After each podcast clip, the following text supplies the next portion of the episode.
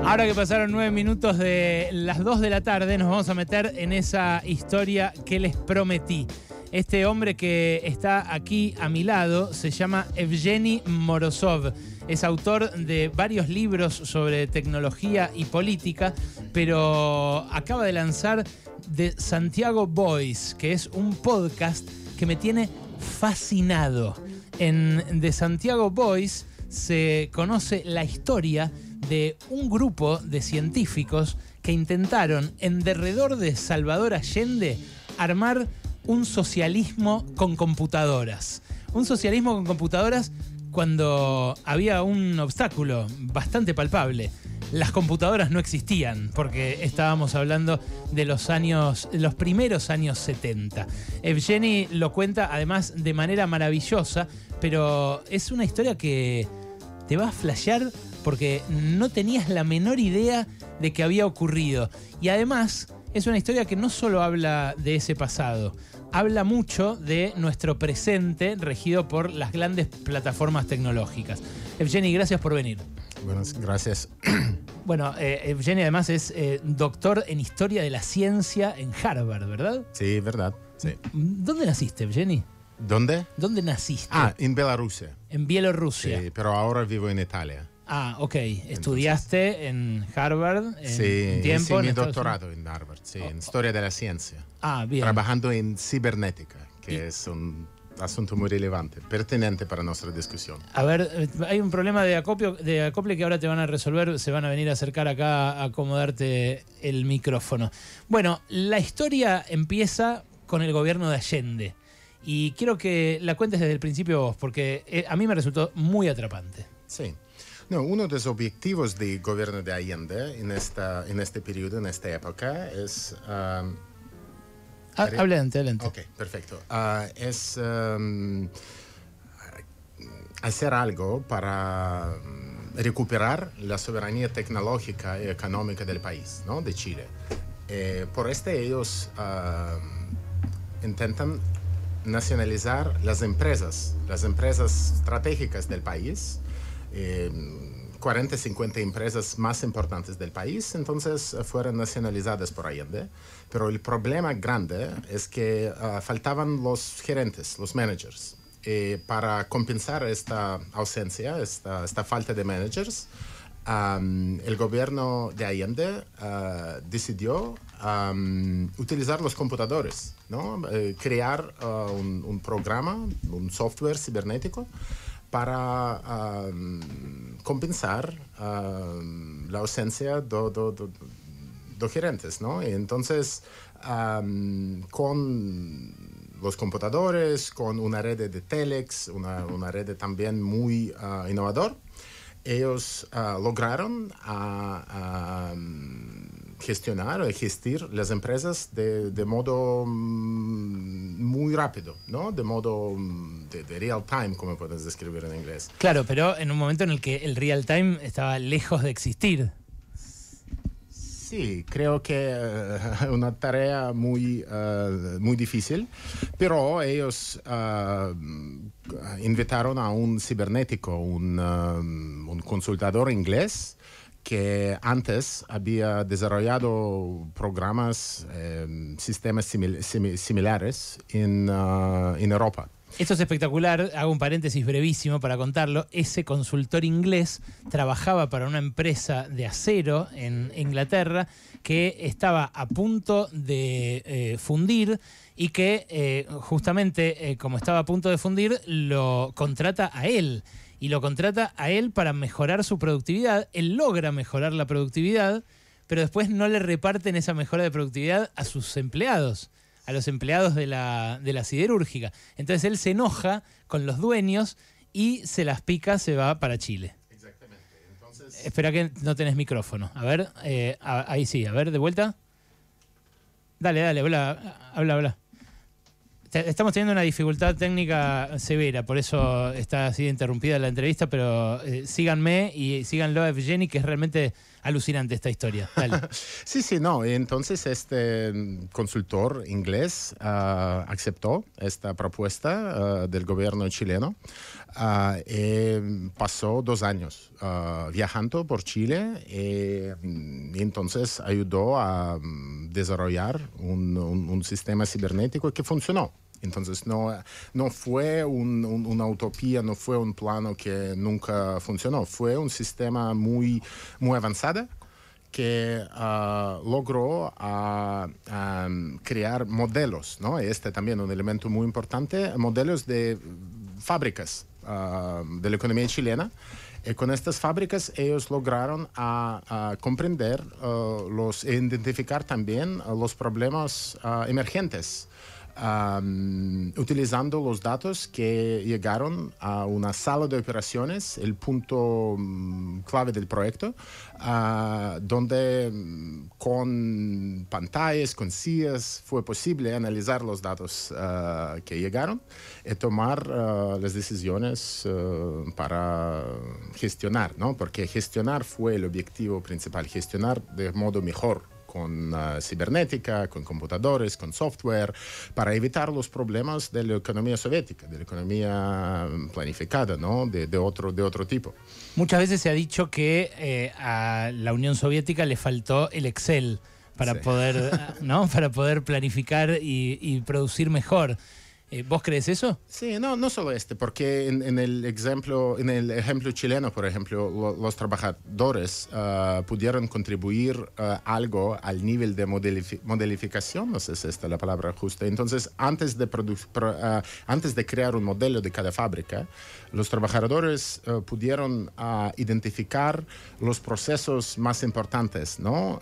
y entonces indicar el enfoque el enfoque también para, mm, también para analizar los datos, ¿no? Porque es evidente que cada fábrica tiene muchos procesos relevantes, irrelevantes, eh, periféricos. Entonces, con ah, los trabajadores fue posible identificar los procesos claves, colectar, uh, recoger los datos ¿no? Ah, de cada proceso estratégico y más tarde utilizar el software uh, desarrollado por este cibernético inglés, este consultor inglés. Stafford. Stafford Beer, uh, para llegar a una toma de, decisión, de decisiones mejores. ¿Qué es lo que evitó que tuvieran éxito?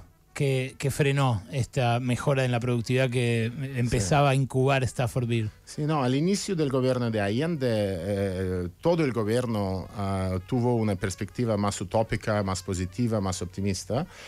Eh, pero los enemigos de Allende también ah, hacían todo para para acelerar el golpe que llegó. ¿no? Claro, y para boicotearlo, ¿no? También. Sí, para boicotear. Entonces uh, hubo un uh, bloqueo, un embargo invisible, que no fue tan invisible porque las tácticas fueron muy, muy uh, agresivas. Eh, también las empresas, por ejemplo, tecnológicas multinacionales como ITT, que Allende nacionalizó en, Chile, ah, también ah, hablaban, eh, conversaban con CIA, con el gobierno de Estados Unidos, para, sí, para luchar contra Allende. ¿No? Este creo produjo un, clima, un clima muy instable, ¿no? Un, clima donde ah, el software no fue capaz de ah, manejar, de gestionar todos los desafíos, porque los desafíos uh, fueron políticos, ¿no? Políticos y geopolíticos, y no solo económicos. Este software tuvo un enfoque muy particular en, la materia de economía.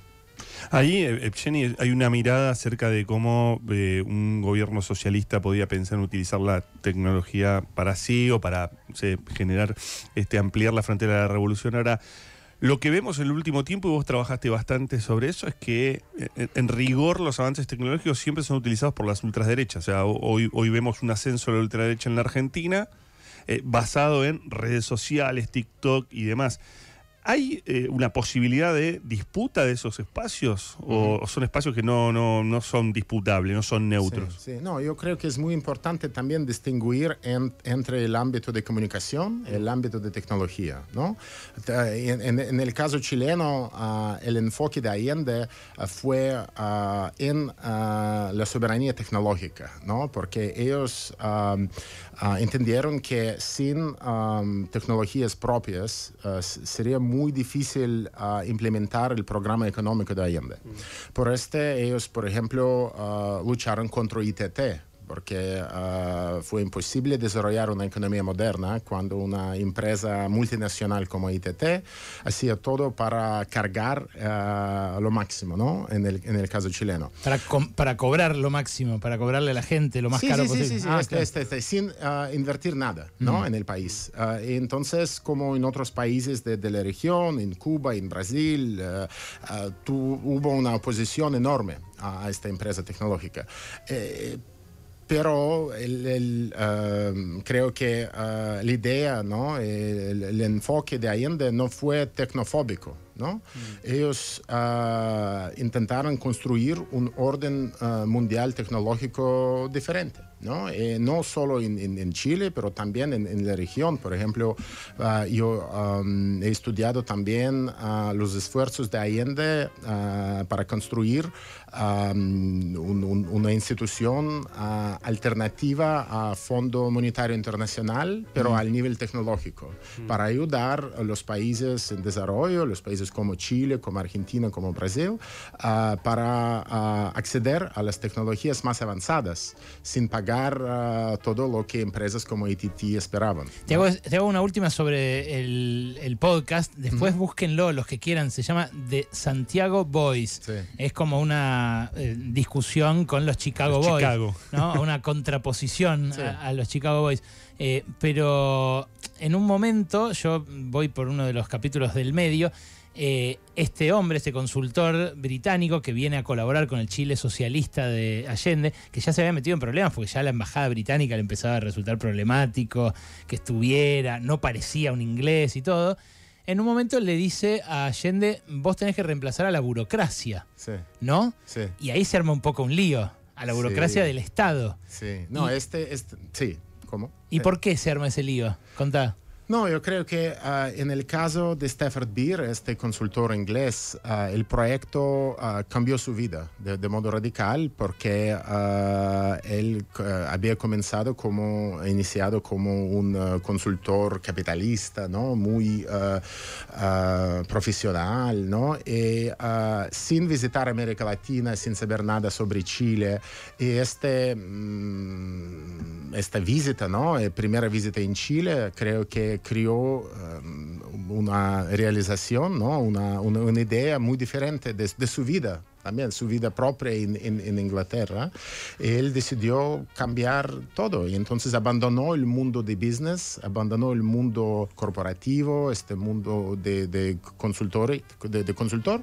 Y entonces ah, ah, adaptó un, un- un, perfil muy diferente. De, como ah, dijo un biólogo muy famoso chileno, Humberto Maturana, Stafford Beer llegó en Chile como consultor eh, ah, partió como hippie, como hippie, ¿no? Y yo creo que también esta historia es muy trágica porque después del golpe él no, no logró trabajar, ¿no? Más con clientes como multinacionales, ¿no? Como empresas y decidió vivir en un lugar muy aislado, ah, sin, ah, sin nada, casi. Wow, mira, eh, bueno, eh, y ahora volviendo al presente, eh, porque esta es una historia de eh, un gobierno socialista intentando eh, derribar boicots y bloqueos y también intentando usar la tecnología para, para que su pueblo viva mejor. Eh, ¿Qué, ya esto te lo pregunto como especialista en historia de la ciencia, Sí. no como autor del podcast, ¿qué, ¿qué te parece que podrían hacer hoy los gobiernos para disputarle a las grandes plataformas el uso de el Big Data, de los grandes cúmulos de información, eh, el uso en definitiva de la, de la propia tecnología de las plataformas. Sí, no, creo que este legado intelectual eh, histórico de Allende, del gobierno de Unidad Popular, en, el ámbito tecnológico, es que tecnología es siempre un otro modo para hablar de geopolítica geoeconomía. ¿no? Y en este caso uh, es claro que uh, no hay una dinámica de innovación neutral, una dinámica de innovación apolítica. Hay siempre empresas, empresas multinacionales. Eh, el poder de empresas multinacionales es casi siempre la consecuencia del poder de estados, del gobiernos uh, de sus países, ¿no? Entonces, sin desarrollar una política um, soberana en el ámbito de tecnología, sería uh, muy difícil uh, desarrollar una visión económica alternativa. Entonces, cada vez que hablamos de tecnología, es importante hablar de la economía y de geopolítica. Yo creo que en el caso de Allende, el gobierno entendió e, este, este aspecto, pero en el caso de gobiernos de hoy, hay muchos gobiernos que uh, piensan que es suficiente copiar a todos los métodos e innovaciones de Silicon Valley y todo esto puede nacer en estos países diferentes sin Pentágono, ¿no? Sin, sin, sin, las estructuras militares, sin Wall Street, uh -huh. sin todas otras estructuras de poder que en el caso de Estados Unidos y Silicon Valley habían contribuido mucho ¿Ah? mucho más que eh, los emprendedores al, desarrollo de tecnologías digitales. ¿Ves que haya hoy por hoy alguna experiencia eh, siguiendo los pasos de Allende en ese sentido? ¿Algún país en particular que, esté tratando de emular un poco ese intento que, quiso llevar adelante Allende? No, la única alternativa al, nivel mundial a, Silicon Valley que tenemos es en China. ¿no? Y China creo que aprendió todo posible de la experiencia de Allende para proseguir con una línea muy estratégica en la soberanía tecnológica. Entonces, ellos tienen plataformas propias de economía digital. Eh, claro que hay también muchos problemas políticos ¿no? en este ámbito de, la sociedad en China, pero es evidente que sin desarrollar una política industrial ¿no? en el ámbito digital, uh, es muy difícil llegar a resultados positivos. ¿no? En, el caso de, en, en el caso de China, hay una prioridad fuerte estratégica que representa también la economía digital uh, como una parte esencial del desarrollo nacional de China. ¿sí? Y, y creo que al nivel intelectual, la parte más importante de llegada de Allende uh, es uh, el desarrollo de la teoría de dependencia en los años 60 en Brasil, pero también en Chile, con cuyo ellos lograron a, mm, perceber Em, la tecnología como la frontera, la última frontera de globalización, neoliberalismo, sin tener esta perspectiva más radical económica, económica sería imposible entender los pasos, ¿no? los esfuerzos necesarios para desarrollar algo que puede responder ¿no? a OpenAI o Google o Apple, porque el, éxito de estas empresas es la consecuencia también de, del poder, eh, de, del, del, poder también intelectual, militar y político de estructuras militares y financieras en los Estados Unidos, no solo de las estructuras tecnológicas. Es que de última hablamos de poder, ¿no? En todo momento. Estamos hablando de poder en todo momento. Es muy flashero lo de este pibe. Se llama Evgeny Morozov eh, y es doctor en historia de la ciencia por la Universidad de Harvard. Eh, el, que enganchó eh, después de empezar la entrevista seguramente se está haciendo un matete porque escucha a un bielorruso hablar español con un acento medio italiano sobre Allende y sobre OpenAI. Bueno, lo que pasa es que la historia incluye todos esos condimentos. estamos hablando con el autor de, Santiago Voice, un podcast que no me canso de recomendar, que está buenísimo. está hablado en inglés por el mismo, por el mismo Evgeny, lo debería sacar sacar en español, Evgeny. Sí, sí, sí. Ah, ¿lo vas a sacar? hacer. Ah, espero. Sí, sí, la verdad que estaría bueno. Acá te abriría mucho público, seguramente. Hoy lo presenta este podcast a las 18 horas en el CCK, el jueves en la UNSAM a las 5 de la tarde. eh, y eh, cruza todos estos temas, eh, porque en serio es eh, es súper importante. En China, el lugar que vos le decías a Gaby, donde se plantea una competencia tecnológica, la única a la altura de Silicon Valley, todo el tiempo se denuncian atropellos contra las libertades. Sí. Que uno no puede usar determinada red social, que sí la otra, que le bloquean determinadas palabras. Claro. Eh, ¿Eso es un efecto secundario, un efecto colateral necesario para desarrollar una tecnología a la par de las plataformas? Quiero decir, para defenderse de la agresión de, de una plataforma eh, que entra y puede reformatear el sistema político de un país, Sí. ¿hay que incluir un grado de represión como hace China o se puede evitar de algún modo? No, tenemos, tenemos que reconocer ¿no? este, este aspecto político ah, de la sociedad ah, en, China. Y claro que no es ah, un, sistema perfecto ¿no? al, nivel político, pero también es importante reconocer que cada decisión ah, en China en el ámbito informático es también una decisión en el ámbito económico. ¿No? Entonces, eh, claro que hay eh, bloqueos ¿no? y censuras en el sitios, en el servicios que eh, provienen de los Estados Unidos, por ejemplo, YouTube, Google y otros. Pero también es claro que esta fue la medida necesaria para desarrollar los equivalentes locales en, en- en China y este funcionó. Yo sé que en América Latina y también en Argentina hay casos donde ah, la política similar de proteger el mercado local, nacional, no funcionó.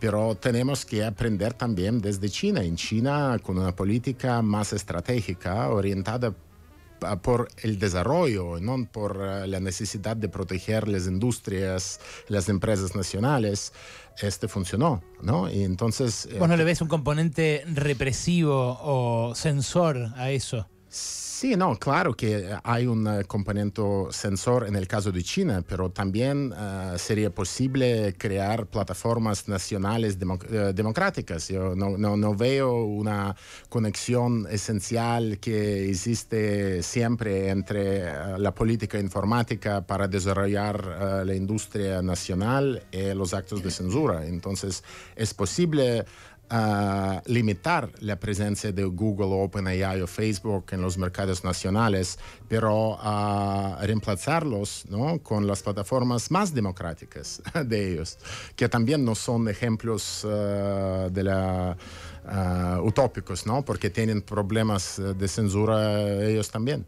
¿Cómo limi- podés limitar, por ejemplo, eh, a Google sin tener una política un poco eh, censora, ¿no? En ese sentido. Pensaba en la experiencia de China. ¿Cómo Sí. se podría hacer? No, es eh, suficiente eh, impo- imp- imponer, ¿no? Imponer las condiciones eh, muy estrictas, muy fuertes, por ejemplo, para proteger los datos, ¿no? Es decir, que no es posible tomar los datos de ciudadanos argentinos e exp- exportarlos en, en, en- en- Silicon Valley, ¿no? O, y este eh, Claro, puede es- también crea- crear costos adicionales para Google y ellos deciden, ellos mismos deciden que no es ah, una decisión ah, inteligente continuar, ¿no? Yo no di- dijo que este es una, una solución ideal, ¿no? Pero es claro que para ellos la presencia en un país es una decisión, ah, decimos, ah, económica y racional. Sí. ¿no? Eh, hay muchos casos de empresas de energía ¿no? y otras que deciden dejar el país porque